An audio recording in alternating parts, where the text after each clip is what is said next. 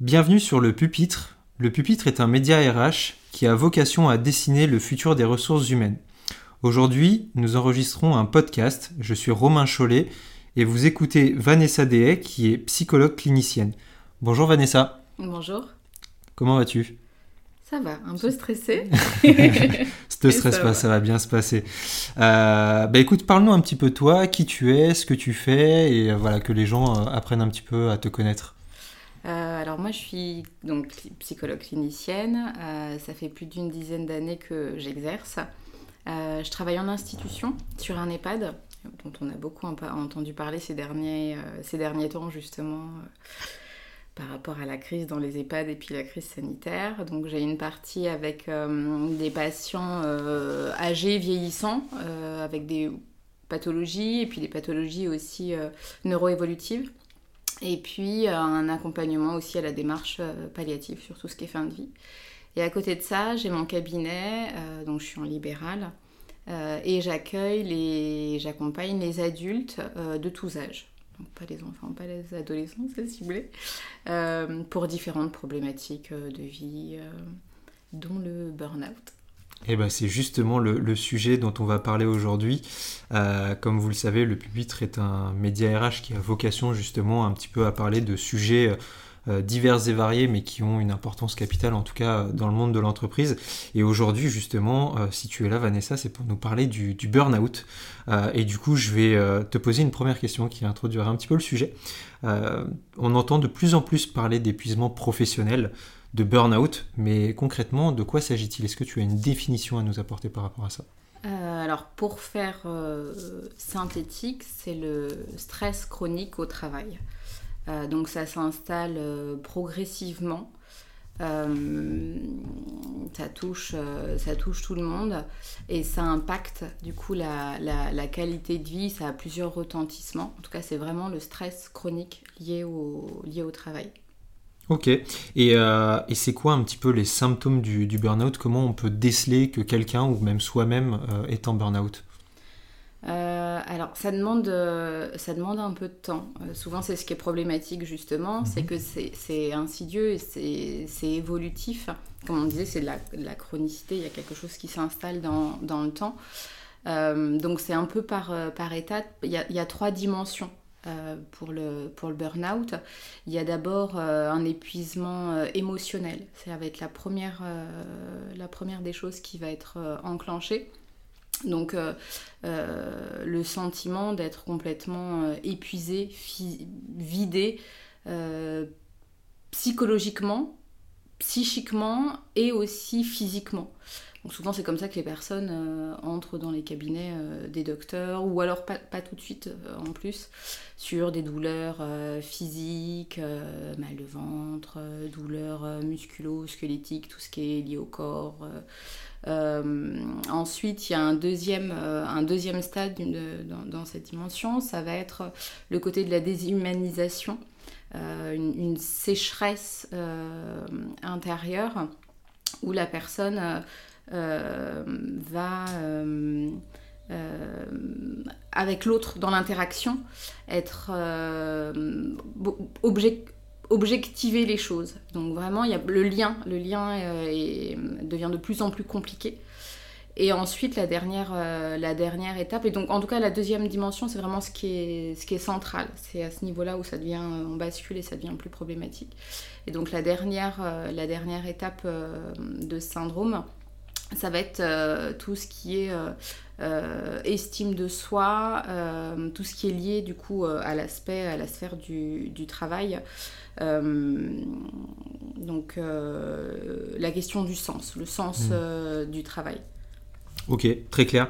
Et alors moi j'ai l'impression que justement le burn-out c'est quelque chose qui est quand même vachement sous-estimé aujourd'hui dans le monde du travail. Enfin on commence à en parler, on commence à avoir des discussions sur justement bah, le, burn-out, euh, ce, à quoi ça conduit, comment ça apparaît, etc. Euh, est-ce qu'aujourd'hui, tu serais en mesure de me dire combien de personnes environ en France souffrent de burn-out? Alors les derniers chiffres parlent à peu près de 2,5 millions de personnes qui souffrent de burn-out sévère. Ok, mais ces 2 millions et demi de personnes euh, qui sont pas forcément des travailleurs, est-ce qu'il y a des enfants dedans aussi, des adolescents, ou c'est vraiment là focus euh, Alors là, c'est focus adulte. focus adulte. Ok, super. Et euh, il y a une autre chose euh, aussi, c'est que là, on a vu la crise du Covid hein, quand, quand, elle est passée avec les confinements successifs. je pense la tension aussi au niveau du, du fonctionnement de l'économie, de la vie au quotidien. est-ce que cette crise du Covid a eu un impact effectivement sur ces chiffres du burn-out Est-ce qu'ils ont augmenté? Est-ce qu'ils ont diminué? Comment ça s'est euh, euh, opéré finalement? Alors c'est en augmentation progressive depuis, euh, depuis plusieurs années. donc là effectivement avec la crise sanitaire ça a encore, encore augmenté. Et puis vraiment, comme, comme je disais tout à l'heure, du, tout venant. C'est-à-dire que les, les, étudiants, là, on en a beaucoup entendu parler. Il n'y a pas un secteur d'activité. Mhm un domaine qui n'a pas été touché par cette crise. Et puis, euh, c'est encore très récent, la question du, du burn-out. C'est-à-dire que euh, c'est depuis les années 70-80 où on en parle d'un point de vue où ça a été euh, traité de façon médicale, où il y a eu des, des, choses très concrètes de, de, de, cibler. Donc vraiment, c'est très récent, 70-80. Hein, Et ensuite, c'est que depuis 2019 que c'est dans la classification euh, des maladies. Euh, donc c'est ce qu'on appelle la CIM10, c'est là où il y a toutes les, classifications. Donc avant ça, avant 2019, on en parlait, mais il n'y avait rien de rien d'universitaire, rien mhm. de concret. Euh, c'était des observations, c'était des études. là, ça a posé ça a posé un cadre. Donc la crise sanitaire, déjà ça a été aussi médiatisé. On en a beaucoup beaucoup parlé, on en parle de plus en plus. Et la crise sanitaire, bah voilà, les étudiants, euh, la façon de travailler a été complètement, euh, complètement remaniée, complètement euh, déstructurée aussi. les liens ont, été, ont été touchés aussi, les interactions. Donc depuis la crise sanitaire, effectivement, il y a eu un impact considérable. Ok. Par exemple, si enfin, est-ce que le fait d'être en complet télétravail pour beaucoup de travailleurs a eu un impact justement sur, sur le burn-out, le fait d'être isolé, parce que tu parlais des liens qui ont été un peu déstructurés, des interactions aussi qui ont été euh, complètement différentes, puisqu'on c'était soit du téléphone, soit de la visio, ce genre de choses. habituellement, on était sur place avec ses collègues. Est-ce que tout ça, euh, le mode de travail en lui-même, a participé justement à peut-être euh, l'augmentation un petit peu du burn-out au travail? Euh, alors c'est propre, à, propre à chacun, en tout cas ce qui au cabinet mhm. euh, revient, le, revient le plus. Euh, c'est marrant, en plus c'est sur toutes les... Aux, différents moments de la vie du travail. Il y a des personnes aussi dont c'était le recrutement. Donc des personnes qui n'étaient pas déjà, déjà dans la boîte. Donc quand vous êtes installé, vous connaissez déjà vos collègues, c'est un peu plus, un peu plus facile. Là, j'ai puis accueillir des, des, personnes qui commençaient des nouveaux jobs pendant la crise sanitaire et qui disaient mais en fait euh, comment on s'intègre à une mm. équipe quand on ne les a jamais vus que derrière un, écran ou euh, un jour par semaine euh, c'est trop peu puis en fait il y a plein de choses qui font qu'on n'ose pas on n'ose pas nécessairement ou il y a une machine qui tourne déjà avec des équipes bien qu'eux ils essayent d'intégrer mais voilà il y a quelque chose sur le sur le présentiel qui, qui impacte. Ok. Ok. Et alors tout à l'heure, tu disais que c'était euh, le burn-out, il n'avait pas un impact que euh, euh, sur tel ou tel métier, par exemple, ou tel ou tel secteur d'activité. Toutefois, est-ce que on retrouve un type de profil un petit peu qui est beaucoup plus impacté par le, le, le burn-out? Un exemple tout bête, est-ce que c'est plus des hommes ou des femmes qui vont être touchés par, par ça? Alors, les études montreraient que ce sont plus les femmes. Mhm. Euh, après, au niveau des âges, euh, étudiants, jeunes, euh, et sinon plus de 40 ans. Et sinon, approche de la retraite aussi, parce que là, il y a un gros, remaniement de vie. et dans les secteurs, ça peut être des agriculteurs, toute personne dans le lien médico-social, les managers aussi. Les managers aussi sont beaucoup, euh, beaucoup impactés. Donc tout ce qui touche à, l'humain. À partir du moment où il y a un contact humain, il y a quelque chose qui, impacte davantage. Donc tout le monde peut être touché par le burn-out, mais effectivement, il y a certains secteurs, certaines catégories qui le sont un peu, un peu plus. Et puis après, c'est aussi des profils de, de personnalité. des personnes hyper anxieuses, des personnes pour qui le travail euh, et importants, euh, qui ont un sens du travail, euh, un peu perfectionnistes. Ça mhm. aussi, on observe que ce sont des personnes qui sont davantage impactées. Donc après, ça, ça peut toucher un homme comme une femme, comme une personne plus ou moins jeune sur ces traits de, de personnalité-là. Ok, super. Et alors tu me disais justement euh, que euh, on entend davantage parler du burn-out euh, ces dernières années. Bon, déjà que c'est un phénomène qui est assez récent, 70-80, ce que tu me disais, qu'il est rentré dans la classification des maladies depuis 2019. Donc c'était, on est en 2022, donc il y a trois ans finalement, donc ultra récent. Est-ce que c'est une des raisons pour lesquelles justement on en entend beaucoup parler maintenant, que c'est un sujet, j'ai envie de dire presque d'actualité finalement, euh, ou est-ce qu'il y a d'autres raisons aussi, euh, bah, outre la crise du Covid, ce genre de choses dont on vient de parler euh, précédemment bah, c'est pas mal, c'est pas mal médiatisé. c'est un petit peu tous ces concours de circonstances qui fait qu'on en parle, qu'on en parle davantage. C'est également mieux diagnostiqué. avant, c'était quelque chose de flou, et là, étant donné que avec cette classification, il y a euh, un peu une balise qui permet de, décrypter euh, le, syndrome. Mhm. Euh, les médecins sont davantage formés aussi, les thérapeutes aussi. Dans le, enfin, il y a davantage de formation, d'information. Donc une meilleure connaissance en fait fait que on, on peut davantage le déceler. Ce qu'on pouvait mettre parfois sous euh, euh, la dépression et autres, en fait, euh, bah, on, peut, on peut dire, ben non, là, c'est pas de l'ordre de la dépression, c'est autre chose. Donc, on peut davantage repérer ces choses-là. Et, le burn-out, voilà, c'est quelque chose de très spécifique. Donc, on met plus ça dans un même, dans un même panier. C'est davantage ciblé. Ok. Et, euh, et, là, donc, tu me disais, il y a 2,5 millions et demi de personnes aujourd'hui, donc adultes hein, pour le coup, donc majoritairement des travailleurs, qui... Euh, forme sévère en plus. Et forme sévère en plus, euh, Tout à fait. Et tu me disais que c'était en constante augmentation, enfin, on ne parle pas non plus d'une augmentation, j'imagine, ultra significative, c'est-à-dire plus de 100% par an, j'imagine.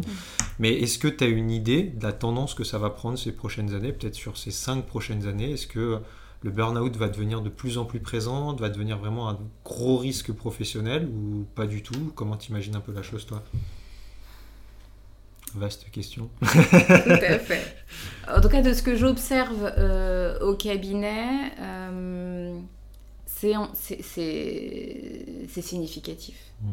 C'est en augmentation. Euh, il y a aussi le fait qu'on parle davantage de santé mentale.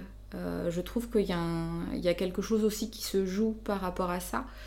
Euh, même au niveau de la société. C'est-à-dire que sur une génération, il fallait être, euh, fort. on ne montre pas ses émotions, on ne montre pas, les, sentiments aussi, comment on gère la pression. Au contraire, plus on tenait bon, plus on était euh, fort, mhm. euh, meilleure était la représentation euh, pour différentes personnes. On pouvait avoir du, travailleur, de l'individu. Voilà, il fallait, fallait se blinder, il fallait tenir, voilà. Et là, on prend davantage conscience que ça fonctionne pas comme ça et qu'il y a des impacts et qu'au fur et à mesure des années, les conséquences sont là. Donc c'est une prise de conscience, à mon, sens en tout cas de ce que je vois avec euh, mon œil de, clinicienne, euh, d'un petit, peu, euh, petit peu tout ça. cette libération de la, parole, de la verbalisation des émotions. puis on a vu les impacts, puis depuis les années même 90, avec certaines entreprises où il y avait eu des, gros tollés, des, des suicides, des dépressions euh, sévères. Enfin, on a toujours en mémoire euh, ces épisodes, ces épisodes-là. Voilà, il y a, y, a, y a, une prise de conscience et, et de l'individu et de la société et du monde du travail aussi. Mmh. pour améliorer un petit peu ce qui se, ce qui se joue là. Donc c'est une prise de, de conscience collective et du coup, une verbalisation aussi, et, où on essaye de trouver un petit peu ce qui se joue, les tenants, les aboutissants, et, comment sortir de ça. Ok, super. Bah, merci beaucoup Vanessa déjà pour cette euh, première grosse introduction finalement sur ce qu'est le burn-out, comment quelles un peu sont les tendances justement sur, euh, euh, sur ces prochaines années. ce qui serait intéressant aussi, c'est qu'on puisse aborder le, la partie plus médicale, comment ça se guérit. déjà, est-ce que le burn-out se guérit? Oui. C'est une bonne nouvelle, chouette. alors comment? Alors, comme, euh, comme on disait précédemment, c'est pas une euh, pas une maladie. Mhm. Donc c'est un, un, syndrome et qui a différencié de la dépression. On peut faire parfois le lien euh, ou la confusion en se disant ouais du coup burn-out, épuisement professionnel, dépression. Non, c'est pas du tout pas du tout la même chose. Dans la dépression, il y a une perte d'élan vital. on est sur une humeur une humeur dépressive. Euh, tandis que sur le burn-out, on est vraiment centré sur euh, la question du travail. Donc bien sûr qu'après ça peut impacter aussi le, le, reste de, notre vie, mais euh, c'est ciblé. Donc ce n'est pas, pas une maladie. comment on en guérit? Alors, c'est progressif, pareil. Étant donné que le burn-out, ça s'installe, on disait, c'est un stress chronique qui s'installe progressivement, la prise de conscience est progressive. Il n'y a, pas de, a pas de coup près, il n'y a pas euh, quelque chose qui vient euh, euh, à un moment donné comme une cassure. c'est vraiment l'accumulation qui fait que, à un moment donné, la personne se dit wow, quoi. donc, il y a, un peu deux, chemins, euh, avant du coup de venir un peu sur comment on en, guérit, il y a deux chemins un peu de comment en fait les gens en prennent déjà conscience. Mhm. Et ça fait partie, enfin, du coup ça fait partie de la guérison. Euh, c'est euh, donc la prise de conscience qui à un moment donné, je vais pas bien, j'ai mal au dos, j'ai plus d'énergie au niveau du travail, j'arrive plus à, j'arrive plus à m'investir, ça a plus de, ça a plus de sens les gens échangent soit entre eux avec euh, la famille, les amis, les collègues, euh, soit à un moment donné avec le médecin généraliste. Et euh, donc voilà, ça déjà, la communication, c'est la première étape pour pouvoir en sortir. À partir du moment où il n'y a pas de communication, vous ne communiquez pas sur votre ressenti, sur ce qui se joue pour vous en ce moment sur, sur votre travail, il n'y a pas, de, a pas de, de, processus de guérison qui peut être, qui peut être enclenché. Donc c'est vraiment cette prise de, cette prise de, conscience progressive par, euh, par la communication, par la verbalisation avec les collègues, l'entourage, le médecin traitant. Parfois on a euh, des personnes qui arrivent avant même d'avoir vu le médecin traitant dans, nos cabinets en disant ben voilà euh, je souffre de burn-out. Ah bon d'accord donc qui a posé le diagnostic? Ah ben c'est moi. C'est-à-dire et donc c'est vraiment il, faut pouvoir balayer un petit peu tout ça, c'est-à-dire que qu'est-ce qui est réellement de l'ordre d'un burn-out, d'une anxiété, d'une angoisse, euh, d'un autre trouble qui pourrait avoir certains, certains signes. Donc euh, déjà, l'autodiagnostic euh, pose, pose question et donc systématiquement, quand j'ai quelqu'un qui vient au cabinet en me disant voilà, chauffe de burn-out, Ok, qui a posé le diagnostic? Est-ce que c'est vous? Est-ce que vous avez fait la case euh, médecin traitant? Donc il y a les deux cas de figure des personnes qui m'ont dit oui, oui, j'ai vu le médecin traitant. Et justement, en fait, c'est le médecin traitant qui m'a dit que euh, ce serait bien que je puisse en parler. Ça serait bien que je puisse euh, échanger, voilà, poser un peu, poser un petit peu tout ça, parce qu'en plus le médecin, bah, du coup, c'est le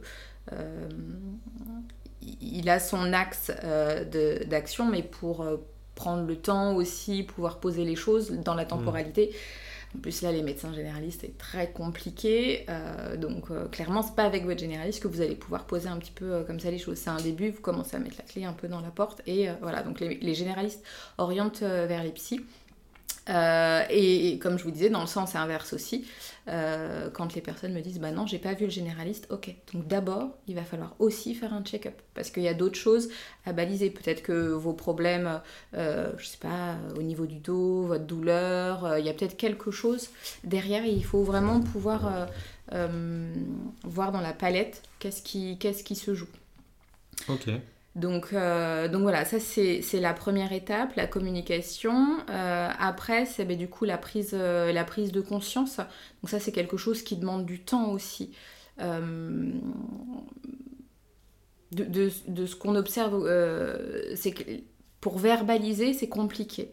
comme je vous disais, on, on prend sur nous, on, garde beaucoup, il faut, être, euh, il faut être fort et donc passer ce cap-là, euh, ça aussi c'est quelque chose qui, est toute une démarche.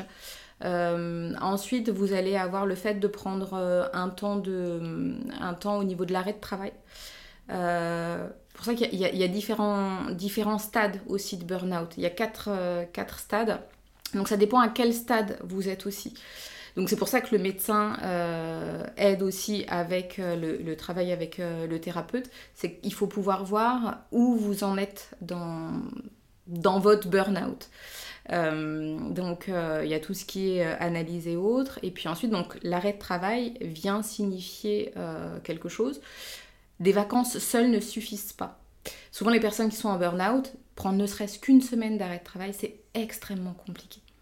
Euh, il y a de la culpabilité, il y a, euh, comme on parlait, des gens qui sont perfectionnistes. Euh, bah non, comment la boîte ou mon service va tourner sans moi ou mes collègues, je peux pas leur faire ça. parfois, il y a des, du turnover dans, dans la boîte. Donc voilà, si moi je suis pas là, comment ils vont faire Ils vont aussi être épuisés.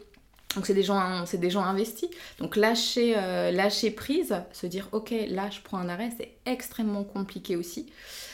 Euh, et ensuite, euh, une fois que cet arrêt est, pris, bien souvent une semaine, 15 jours, c'est pas suffisant. Ça, les gens pensent que euh, bah, si au bout de quelques, jours ça va aller, non, ça demande une temporalité. Ça, c'est le burn-out s'est installé progressivement. Et ben pour en sortir, c'est progressif aussi. On ne peut pas aller rapidement. Il y a pas, je peux pas vous dire, ok, bon, bah, dans trois semaines, vous êtes sorti, vous êtes sorti de là, il n'y a pas de, il a pas de souci. Donc, c'est de prendre ce temps-là, euh, pour poser les choses et retrouver aussi euh, une qualité de vie, un équilibre de vie en termes de sommeil, en termes d'alimentation, de sport. C'est des choses qui paraissent très, euh, basiques, mais c'est une mécanique aussi le corps. Et vu qu'on a vu que dans le, premier stade, c'est l'épuisement émotionnel et, physique, ça passe par là, aussi par le corps, mettre son corps au repos. Euh, et, puis, euh, et puis ensuite, au, fur et à mesure de, des entretiens, euh, le fait de pouvoir prendre du recul, verbaliser, voir tout ce qui concerne le, sens, la valeur du travail, la dynamique, qu'est-ce qu'on veut, qu'est-ce qu'on veut y mettre, comment on se projette, les interactions avec les collègues, avec l'organisation, la société aussi. Il y a mmh. beaucoup de choses qui sont abordées dans ce sens-là. Euh, donc c'est toujours euh, une, euh, une partie pour, avancer dans, la guérison de son, de son burn-out. et puis ensuite, progressivement, de pouvoir se projeter sur la reprise du travail. Ça aussi, c'est quelque chose où il ne faut pas aller trop vite. Euh, ça demande du temps de pouvoir euh, voir est-ce qu'on réaménage le temps de travail, est-ce que euh, il faut passer en mi-temps thérapeutique, est-ce que c'est le poste de travail qu'il faut adapter? voilà, il faut vraiment repenser la reprise et ensuite, et là, sur ce stade-là, les personnes sont encore fragiles. Donc c'est pour ça que toujours progressivement, il faut euh, y aller étape par étape. Une fois que la personne est prête, ben là, euh, il y a la possibilité de, reprendre, de reprendre ses marques, puis de voir comment, comment ça tient sur euh, la durée. Donc c'est un petit peu, voilà, il y a 10 étapes comme ça, un petit peu clés entre le début de la prise de conscience et de, la verbalisation, de, des bilans médicaux et ensuite tout le processus. Ok, alors il y a sûrement pas mal de gens qui vont se dire mais oui mais euh, si je sais pas communiquer, si j'ai l'habitude moi-même de, on va dire, refouler un peu mes émotions, euh, bah, tu parlais tout à l'heure du euh, il faut être fort dans le milieu du travail. Je pense qu'il y a encore beaucoup de gens qui sont dans cette dynamique-là. des personnes qui ne veulent pas en parler, qui ne parlent pas de manière générale, comment elles font en fait finalement déjà pour enclencher le processus? Est-ce qu'il y a un petit truc, un petit tips ou je sais pas quoi, euh, qui leur permettrait de se dire ok là je vais en parler et je vais le faire de telle manière parce que ça va être facile pour moi euh, plutôt que de refouler mes émotions. Enfin je sais pas, j'essaye de, mmh, tu cerner un peu le truc. Est-ce que les gens qui n'ont pas l'habitude de communiquer, tu aurais quelque chose peut-être euh, pour les aider à ce niveau-là? Alors, il n'y a pas une méthode. Le tout est de trouver euh, ce qui va parler à tout à chacun. Alors, c'est une réponse un peu, euh, un peu bateau, mais euh, le fait d'échanger avec sa compagne, euh, avec euh, ses amis, avec euh, son patron, avec son médecin. En tout cas déjà d'exprimer ce qu'on ressent, ne serait-ce que les douleurs. Rien que de se dire bah j'ai mal au dos, je vais mmh. pas laisser, je vais pas laisser passer ça. Je vais pas, voilà, j'ai un truc qui me fait mal, je garde, je garde, je garde et à un moment donné. ça va s'accumuler. Donc c'est de pouvoir communiquer, converser. On se rend compte que, en tout cas les études ont montré que les gens qui, ont un, euh, qui sont entourés d'un point de vue social et familial sont ceux qui sont le plus euh, euh, protégés du, du burn-out et sinon qui s'en sortent le mieux. Donc la famille, les amis, tout ce qui est relations sociales, c'est un peu fondamental. Donc d'échanger en fait, ça se fait, ça n'a pas besoin d'être quelque chose de formel. c'est au fur et à mesure du temps, euh, un repas à table euh, ou avec son boss en disant bon voilà en ce moment euh, c'est un peu compliqué. voilà, c'est un petit peu ça. Alors c'est pas forcément quelque chose de très très défini, mais il faut pouvoir être aussi dans l'interaction, être à l'écoute. C'est-à-dire que quand bah, votre partenaire, votre employé, votre salarié va venir dans votre bureau, va échanger avec le fameux comment ça va c'est de pas continuer non plus euh, ça va ouais ouais ça va comme on fait tous parfois un peu euh, sans attendre la réponse c'est important en fait de réellement euh, tendre l'oreille et, les gens verbalisent en fait mmh. c'est ce que j'allais dire c'est qu'en fait déjà il faut aussi avoir une sacrée écoute parce que autant exprimer bon c'est une chose c'est pas forcément évident mmh. mais j'imagine savoir écouter que l'autre a un mal-être et le détecter ça doit être quand même pas évident, j'imagine. Enfin, je sais pas, euh, par exemple, euh, si nous-mêmes déjà, des fois, on est dans des situations un peu de stress, de fatigue, etc., puis qu'il y a quelqu'un qui nous dit, bah, moi, en ce moment, j'en ai marre, j'en peux plus, je suis ultra fatigué, etc.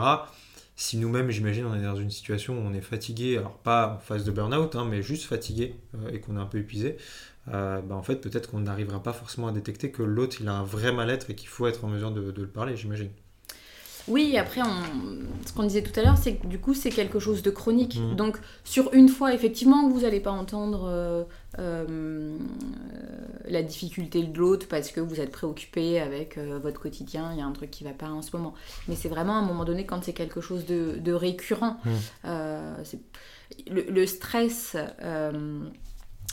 par période au travail, c'est quelque chose qui existe. Euh, il y a des périodes en fonction des secteurs d'activité et autres où on sait qu'il peut y avoir comme ça des moments un petit peu, euh, euh, un petit peu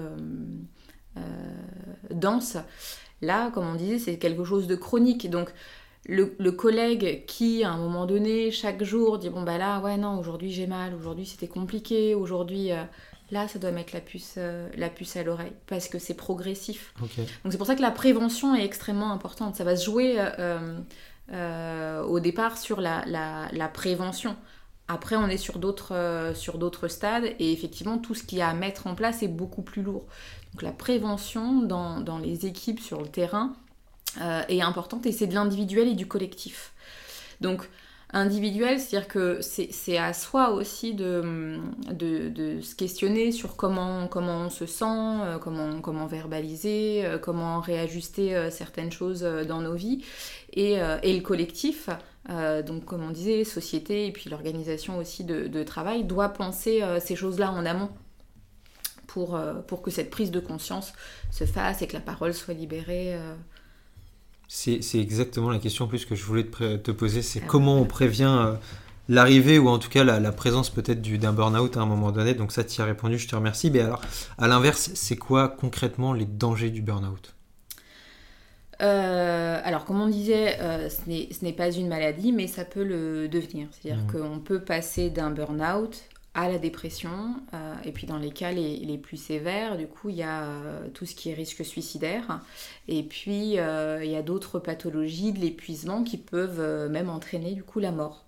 Ça peut arriver jusque-là. Est-ce que du coup, ouais, c'est la dépression, l'épuisement, ça peut aussi déclencher d'autres maladies, j'imagine, pour rentrer dans un domaine très spécifique, mais est-ce que, je sais pas, beaucoup d'épuisement peut déclencher d'autres pathologies beaucoup plus sérieuses qui peuvent conduire aussi à la mort? Bah, Tout ce qui est en ce moment lié au stress. alors, faut, faire attention à tout ce qui est psychosomatique. Il y avait cette, grande tendance à tout ce qui est psychosomatique, tout ce qu'on n'arrive pas à expliquer, c'est uniquement lié au psychisme. Euh, et euh, voilà, il euh, faut juste que ce soit dans la tête. Mais le stress chronique libère des hormones, joue d'un point de vue cognitif, d'un point de vue cérébral. Et par exemple, des pathologies en lien avec la thyroïde, il y a des choses purement organiques, il y a des choses aussi où on se rend compte que le stress chronique joue euh, sur, euh, sur ces problématiques-là, tout ce qui est cardiaque, euh, les maladies cardiovasculaires, entre le stress, du coup chronique hein, toujours, et puis bah, des, des, arrêts cardiaques, des problèmes comme ça, sont, sont liés. Ok. Et, le corps. Eh ben, J'imagine effectivement que de toute façon, tout ça, ça peut entraîner pas mal d'autres choses derrière qui peuvent être beaucoup plus graves pour le coup. Puis, euh, euh, bah, typiquement, le stress pourrait donner aussi le sujet à un autre euh, podcast mm. parce que je pense qu'il y a beaucoup de choses à, dire là-dessus et encore plus dans le milieu professionnel. pour terminer, si toi aujourd'hui, tu avais trois conseils à donner à une personne qui est en situation de, burn-out, ça serait lesquels Alors, je sais que tu as parlé de beaucoup de choses jusqu'à présent sur bah, le fait de s'exprimer, etc. Mais si toi, tu devais donner trois conseils très concrets à une personne qui est en situation de burn-out et qui pense éventuellement peut-être l'être. Euh... Trois conseils. Toujours difficile ces trois fameux conseils. Euh, c'est assez réducteur et en même temps. Euh, bon, déjà, le premier, c'est d'aller voir son médecin. Enfin, un des conseils, je vais, voilà, je pense que toi, tu en as trois autres, mais bah, un du coup, premier le conseil, c'est voilà. Le, premier, euh, premier conseil, c'est de se poser sur son, sur son corps. Comment on se sent là, ici, maintenant? Est-ce qu'on a une tension? Est-ce qu'on a des douleurs? Est-ce qu'on on sent qu'il y a quelque chose? Vraiment de, corporel qui qui va pas Parce que souvent, c'est le premier, le premier signe. Euh, donc voilà, médecin, euh, médecin généraliste euh, ou, ou parler, mais de, se poser la question du corps. Comment, comment va mon corps? Ensuite, le deuxième conseil, ce serait de se poser un petit peu sur ses pensées. Comment, comment je me sens en ce moment?